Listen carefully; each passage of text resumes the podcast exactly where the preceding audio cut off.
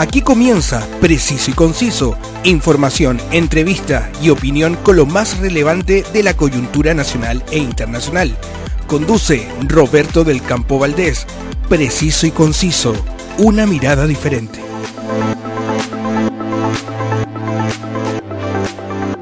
Bienvenidos y muchas gracias por su preferencia a este espacio que revisa los diferentes matices de la actualidad desde Santiago de Chile puedo llegar a ustedes gracias al alto auspicio de El Circo de Pastelito y Tachuela Chico, que después de cinco años de ausencia llegan nuevamente a Concepción al Mall Plaza Trébol desde el 12 de enero. Vaya con toda su familia. Y también llego a ustedes gracias al alto auspicio de la agencia de viajes y turismo More Tour Ven a disfrutar de las maravillas del norte de Chile con un servicio con 30 años de experiencia y una atención de excelencia al alcance de su bolsillo. Contáctalos en www.mortour.cl. La actualidad tiene muchas miradas, pero solo una realidad. Escuchas Preciso y Conciso con Roberto del Campo Valdés. En agosto de 2022, Martín Pradenas fue condenado a 20 años de cárcel por delitos reiterados de abuso sexual y violación, entre ellos el caso de Antonia Barra. A solo cuatro meses de dictada esta sentencia, el máximo tribunal chileno acogió el recurso de nulidad interpuesto por la defensa de Pradenas y ordenó la realización de un nuevo juicio oral para conversar el abogado de la firma ciberlegal al teléfono, Juan Pablo López. Muchas gracias, Juan Pablo. Siempre un privilegio y un placer eh, tenerte en preciso y conciso. Gracias, Roberto. Gracias a ti por la invitación y un placer siempre poder cooperar y ayudar en lo que pueda para eh, aclarar un poco estos temas que son muchas veces áridos y oscuros. Así que no feliz de la invitación. Justamente, Juan Pablo, más allá de, la, de las reacciones que esto ha provocado, te invité porque quiero que nos ayudes hoy eh, a entender cómo opera realmente la justicia para, para poder tener eh, una opinión informada en este, en, en, este caso en, en particular. Judicialmente, Juan Pablo, todo imputado tiene, tiene derecho al debido proceso, lo cual incluye justamente ser juzgado por un tribunal imparcial. ¿Cómo y quién determina que un tribunal es imparcial y cuando no lo es también? Claro, mira, primero que todo hay que entender que todo, todo, imputado o incluso el querellante o el, o el fiscal en el caso que una sentencia sea condenatoria o absolutoria, tiene derecho a recurrir en contra de ella. Eh, antiguamente uno hablaba del recurso de apelación, hoy día básicamente desde la reforma del Código Procesal Penal lo que existe es este recurso de nulidad, que dependiendo de las causales que se invoquen, eh, bien sea se conoce por parte de la Corte de Apelaciones respectiva o como en este caso se conoció por parte de la Corte Suprema. Entonces, lo que hace hoy día la Corte Suprema referente a la imparcialidad que tú mencionas es que obviamente son principios que están recogidos no solamente a nivel o garantía legal, sino que está reconocido eh, desde el punto de vista de la Constitución de Chile y además está, conocido, está, está reconocido en tratados internacionales que han sido reconocidos y suscritos por Chile que se entienden formar parte de este catálogo de garantía y derecho que no solamente tiene el imputado, sino que también tiene en este caso, por ejemplo, las víctimas, es decir, todos los intervinientes en el proceso penal. Eso es importante que lo entendamos porque se tiende a pensar de que esto favoreció al imputado. La, imparcialidad de un juez o un magistrado es una garantía del proceso para los intervinientes en general. Eso es lo primero que hay que decir. Y segundo, obviamente, que un juez no puede manifestar en ningún caso adelantar ni siquiera eh, la opinión que tenga referente a una persona en particular que está siendo juzgada.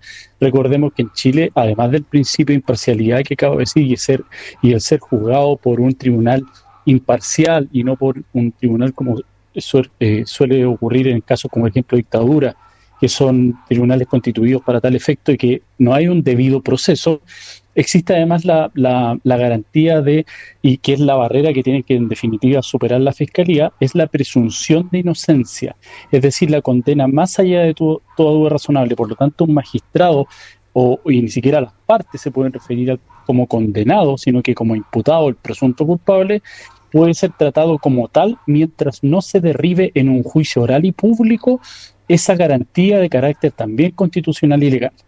Entonces, eh, están estos dos principios que fundamentan nuestro ordenamiento jurídico precisamente para proteger, como señalo, no al imputado, sino que a los intervinientes del proceso que no pueden ser vulnerados. Y al ser vulnerados, obviamente, son fruto de un recurso de nulidad. Para que entendamos un poco también la tramitación, que muchas veces la gente se tiende a confundir porque, como dije al principio de la entrevista, es un tema ario y bien técnico, muchas veces desde el punto de vista procesal. Cuando se inicia una investigación, bien sea porque la Fiscalía lo inicia de oficio, o porque hay un interviniente como un querellante que interpone una querella por este tipo de delito, lo primero que se hace es presentar eso ante el juez de garantía. El juez de garantía se llama de garantía porque precisamente vela por las garantías de quien es eh, imputado, pero que tiene este principio obviamente de, de que se presume su inocencia. Y todas las actividades previas a la investigación formalizada como posterior a la formalización son llevadas frente a este juez de garantía, quien conoce hasta la audiencia de preparación del juicio oral, que es el momento en que las partes, habiendo ya efectuado la acusación que hace la fiscalía en este caso, a la cual se adhiere generalmente el querellante, presenta ante el juez de garantía para velar porque las pruebas sean también eh, conforme a derecho y que no sean pruebas, por ejemplo, un testigo que ha sido declarado eh, imparcial o que en cierta medida eh, hay una prueba que no fue presentada por la parte de la Fiscalía durante la investigación y la defensa eh, se vio impedida de objetarla. En ese caso lo que, lo que se hace es toda esta investigación se lleva ahí y en ese caso se somete a una especie de sorteo para designar la sala de un tribunal oral en lo penal que va a conocer del proceso. Es decir, el tribunal oral en lo penal que juzga jamás conoció previamente la investigación. No sé si recuerdas tú que en el antiguo proceso el juez acusaba y juzgaba. Es decir, era el mismo ente que perseguía o investigaba el delito quien después tenía la facultad de sentenciar. Entonces, no había una imparcialidad porque se había contaminado, como se dice generalmente en materia procesal, con los hechos de la investigación. Había tomado declaración, estaba esta famosa indagatoria en donde las partes se enfrentaban, habían peritajes que había leído, entonces estaba contaminado. En cambio, un tribunal de lo penal tiene que tener tal nivel de imparcialidad que él se va a enterar de la materia del juicio cuando se dicta el cuando se da lectura al auto de apertura del juicio oral el día mismo del juicio.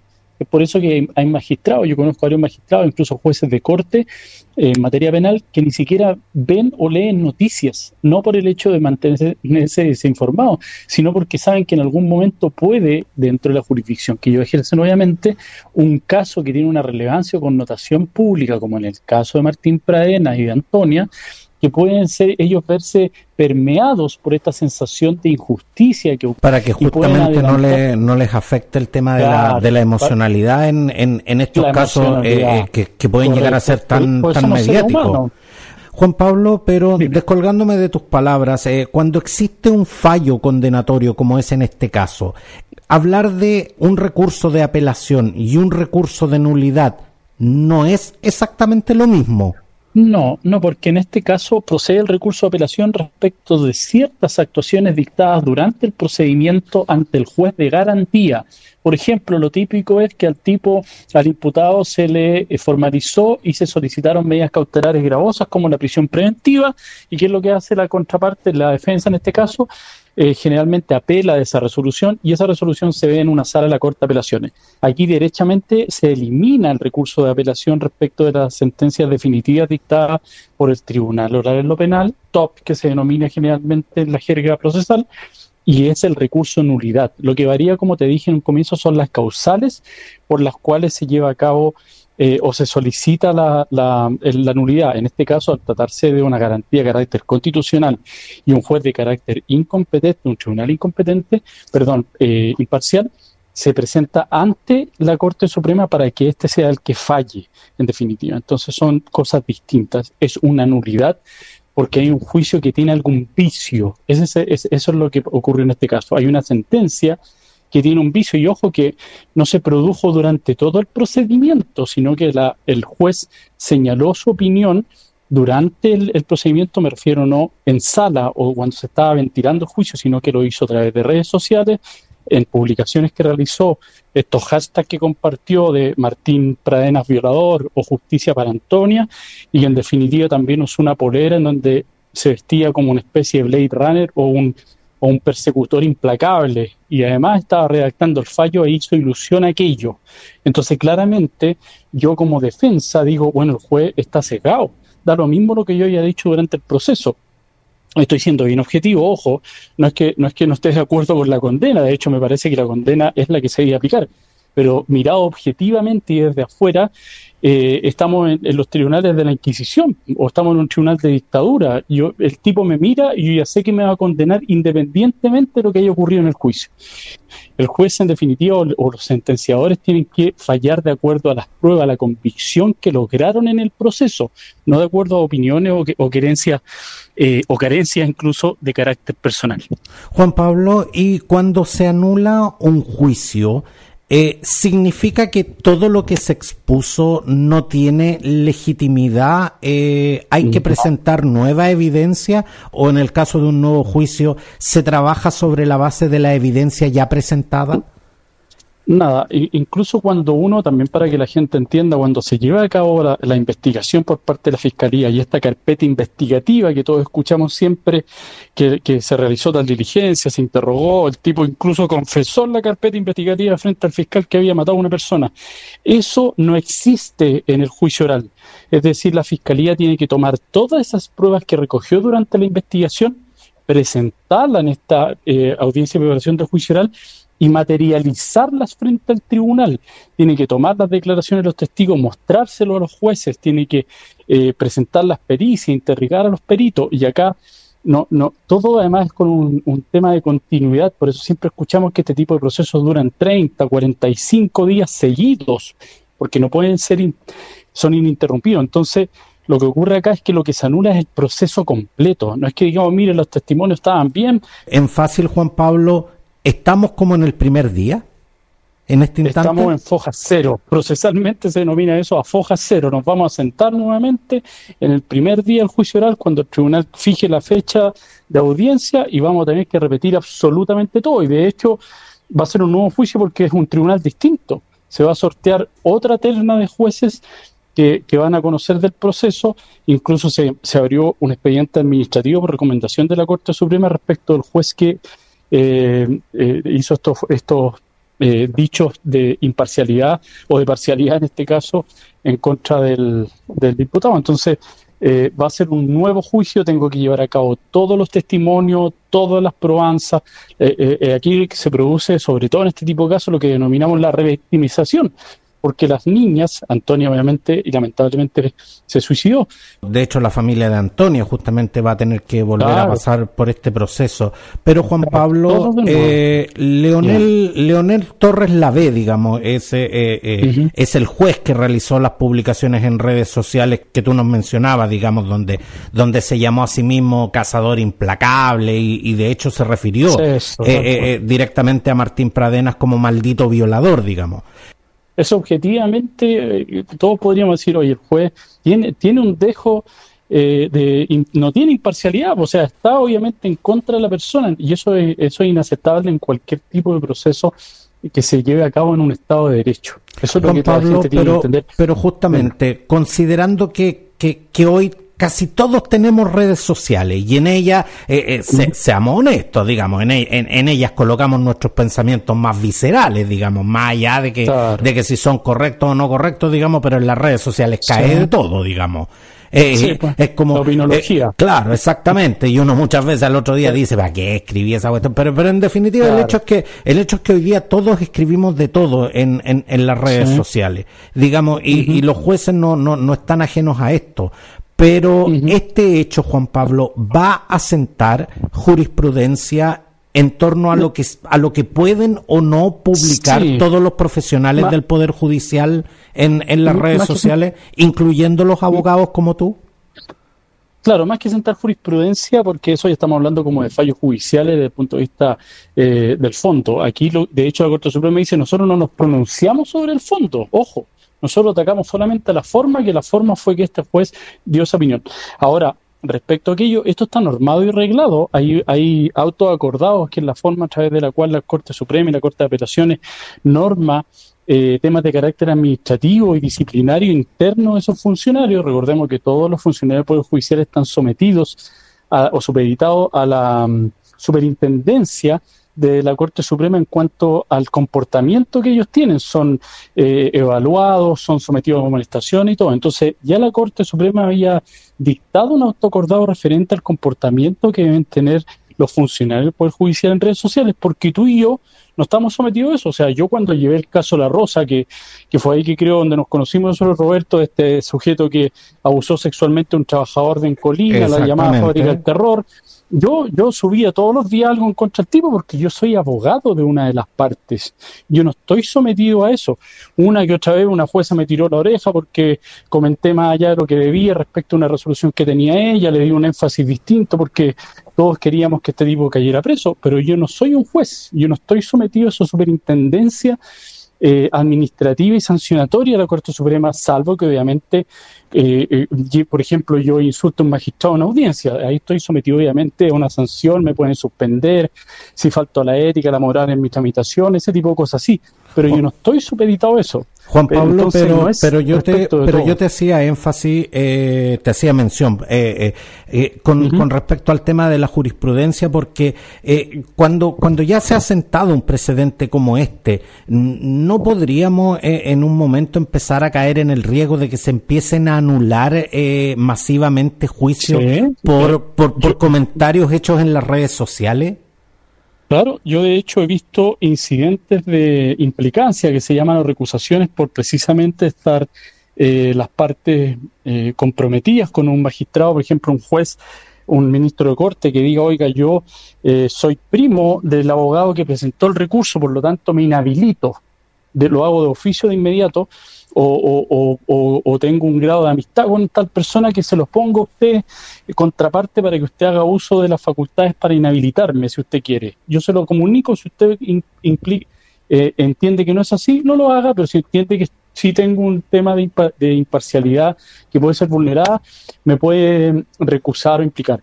Pero, pero en este caso, obviamente, eh, los magistrados van a tener que eh, manejar y de hecho, como te decía en, una parte de la entrevista, no debieran siquiera tener eh, redes sociales. El... Porque de hecho, Juan Pablo, o sea, Leonel Torres la ve, eh, tiene un canal en YouTube. Tiene un canal de YouTube. Eh, digamos, de, nombre, de nombre Docencia Jurídica 2023, donde, donde expone, de hecho, materias judiciales, eh, que, que, te lo digo, que, que, te lo digo con toda la honestidad del mundo, digamos. Muchos comunicadores incluso consultamos este canal para, para poder documentarnos en materias judiciales. Pero con este nivel de exposición que tiene eh, Leonel Torres en redes sociales, puede definitivamente recibir una sanción? ¿Puede ser objeto de un sumario administrativo? Lo más probable es que sí sea objeto de un sumario administrativo, sobre todo y en particular por los comentarios que hizo con el tema de Martín Pradenas violador o algo más que, que, mencionaste tú que había dicho respecto a él, que había compartido estas imágenes con el hashtag, que había hecho esta alusión al tema del, del cuando estaba en la redacción del fallo con esta polera y subiendo además que estaba eh, estaba en el momento de redacción del fallo, o sea, todos sabían de que era el, encargado de redactar el fallo, entonces, por eso hecho en particular sí, lo otro tal vez es menos cuestionable, que el tipo hace una, una labor de, de docencia, enseñar a la comunidad, de acercar incluso al Poder Judicial, que es un poco lo que me gusta hacer a mí también cuando subo algunos lives respecto de temas que la gente no puede no entender pero ya más allá de decir, oiga, miren quién llegó a mi tribunal, Juanito, y yo creo que este tipo es un desgraciado y lo voy a condenar y lo voy a en cambio público, eso no puede ser. Y eso burdamente lo estoy señalando, pero eso en definitiva lo que hizo. Yo incluso he visto gente que ha implicado recusado jueces porque tienen amistad con la contraparte en Facebook. Y sube la publicación de Facebook que le dio un like, que lo saludó en el cumpleaños. A ese nivel puede llegar el, tratar de cuidar esta imparcialidad que deben tener los jueces en un proceso. Entonces, eso es súper delicado lo que ocurrió, porque además eh, es, en el juicio que más debió haberse cuidado, si estaba todo Chile pendiente del juicio. Entonces, ahí yo creo que al colega, al magistrado, le ganó el ego, que dijo: Yo aquí voy a sentar jurisprudencia, vamos a condenar a este tipo por algo horrible que hizo, en virtud de este tipo de casos se, dictó la nueva ley incluso inducción al suicidio, que fue lo que le pasa a estas víctimas cuando se ven superadas de tal forma por los abusos cometidos que se terminan suicidando, entonces como que lo desbordó. Y eso hizo que hiciera este, este tipo de, creo yo, hizo que, que hiciera este tipo de comentarios que son total totalmente indebido. O sea, insisto, no es ni siquiera cuestionable la, lo que hizo la Corte Suprema o lo que hizo la defensa. Si la defensa se lo dieron ahí en bandeja en minuto 95 de la final del Mundial e hicieron un penal. Juan ¿Lo Pablo... no lo pateo? Obviamente que lo pateó el tipo. Juan Pablo, eh, la Corte Suprema, como, como, tú mencionaste, eh, acogió, de hecho, el, recurso de la defensa sobre la, la, vulneración del principio de imparcialidad, pero, pero algo que me llamó la atención es que eh, descartaron expresamente como causal de, de, anulación las eh, reflexiones contenidas en la sentencia respecto de la perspectiva de género eh, que aplicó el Tribunal Temuquense. ¿Cómo se aplica, eh, Juan Pablo, la perspectiva de género en un juicio y, puede realmente esto ser una causal de anulación en un caso como este?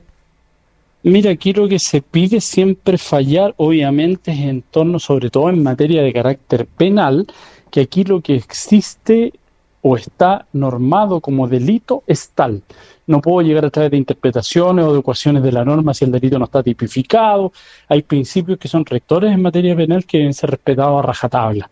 Entonces, obviamente se usaron este tipo de, de, comentarios referentes a movimientos de carácter social que, se ocuparon, claramente la, sentencia podría incluso haber sido anulada o al menos haberse cuestionado la metodología en cuanto al racionamiento para llegar a la dictación del fallo. Yo, yo de hecho, eso uno lo hace. y también he tenido juicios eh, defendiendo a víctimas de abuso, como el que yo te comenté la Rosa, o de, menores de edad, que han sido fruto. Y uno dice, bueno, en estos tiempos, magistrado, eh, y eso lo recoge el fallo. Estamos en un movimiento en no es no. ¿Y qué es lo que ocurre acá? El abusador se sintió que podía, y eso uno lo, lo cita porque los tribunales no están ajenos a los movimientos de carácter social, pero de ahí a fundamentar un fallo en ese tipo de cosas es más delicado, sobre todo en materia penal. Una de las críticas que, se ha hecho respecto eh, eh, a la anulación de este juicio es eh, la revictimización que implica enfrentar un nuevo juicio oral. ¿Cuáles son, Juan Pablo, los pasos a seguir de ahora en adelante y cuáles son los tiempos judiciales que, que más o menos se manejan? Mira, lo que ocurre ahora es que el, recurso de nulidad vuelve al tribunal de origen que anuló el fallo, se lo comunica vía interconexión que se llama, que son digitalmente. Cuando vuelve el juez presidente de ese tribunal de lo penal va a tener que designar, como te decía, a través de un sorteo, perdón, a través de un sorteo va a tener que designar un nuevo, eh, tres nuevos jueces que son los que componen este tribunal o la sala del tribunal de lo penal, designarlos y citar una fecha para la audiencia de juicio.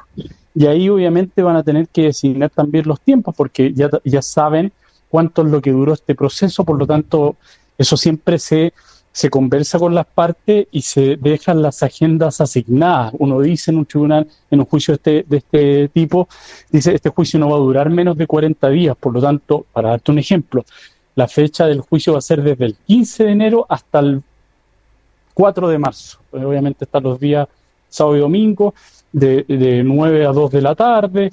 Van a haber eh, cierto tipo de, de pausa o interrupciones para poder ir al baño, tomarse un café, almorzar, pero va, va, lo tiene que calendarizar y agendar. Y como te digo, va a ser todo de nuevo. Van a que a los testigos, designar los días parte de la fiscalía con el querellante, después la defensa, las documentaciones al último, otras pruebas. Entonces, todo de nuevo como si estuviéramos, hablamos un rato atrás, a foja cero.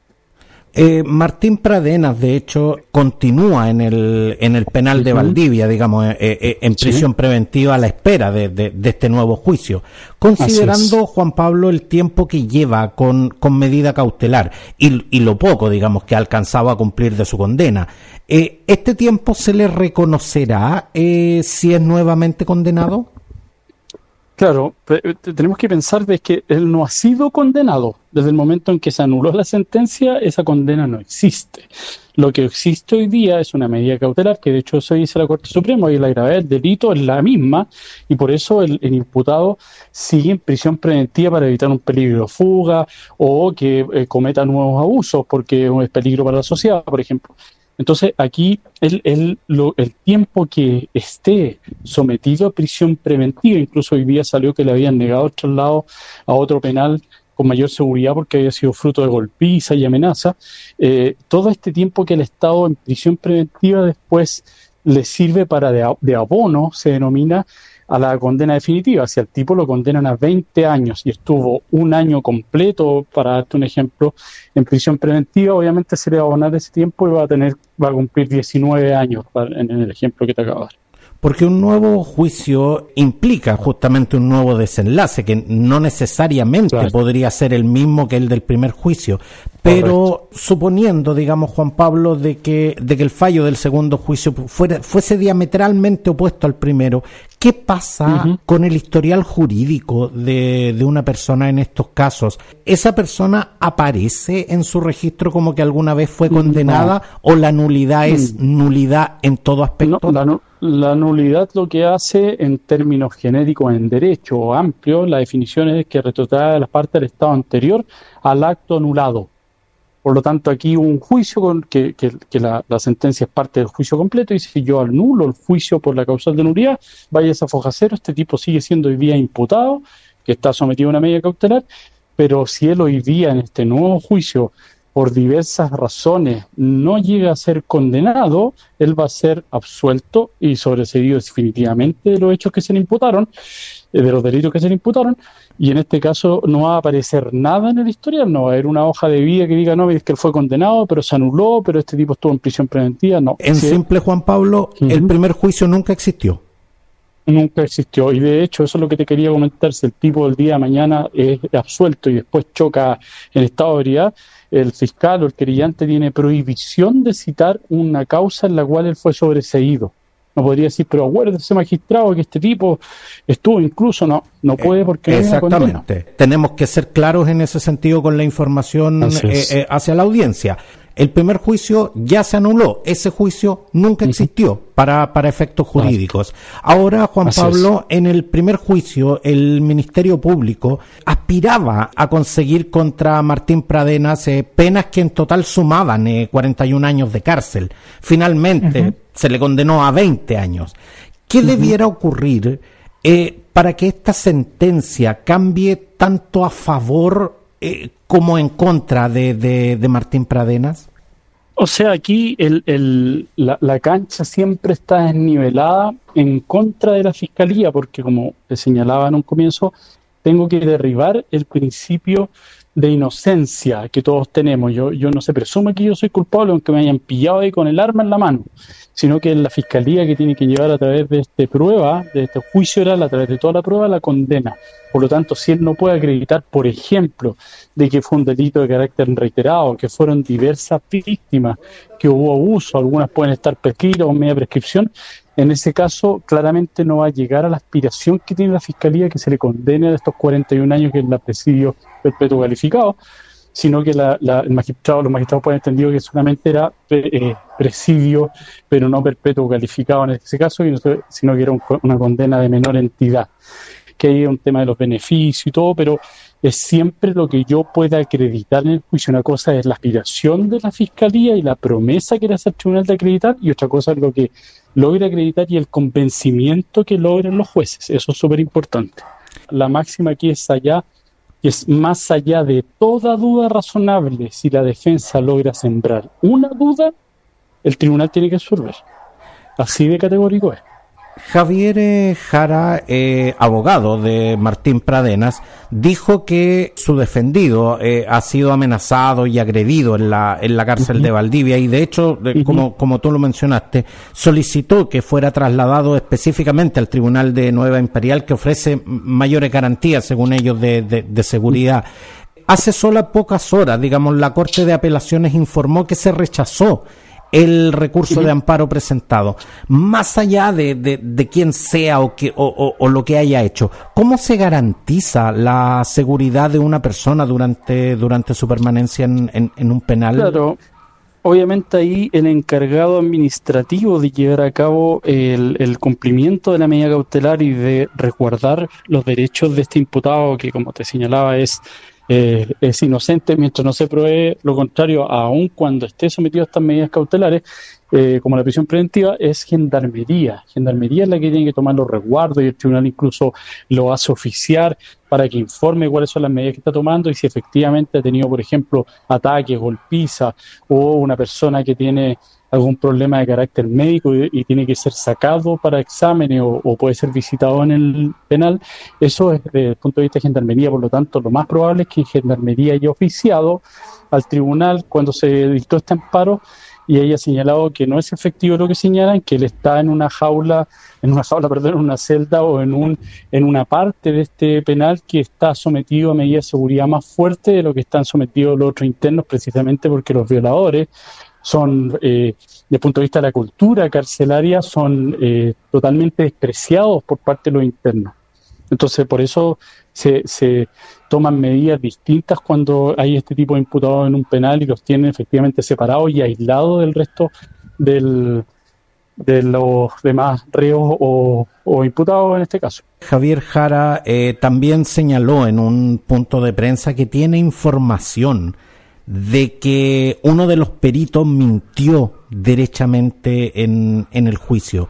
¿Puede un abogado lanzar una acusación eh, así antes de siquiera haber presentado una prueba y, y, él podría ser sancionado si, eh, si no se comprueba esta acusación, Juan Pablo? O sea, eso de hecho cuando yo digo que un perito mintió, eh, de todas las personas que deponen un juicio, los peritos son testigos que se llaman calificados.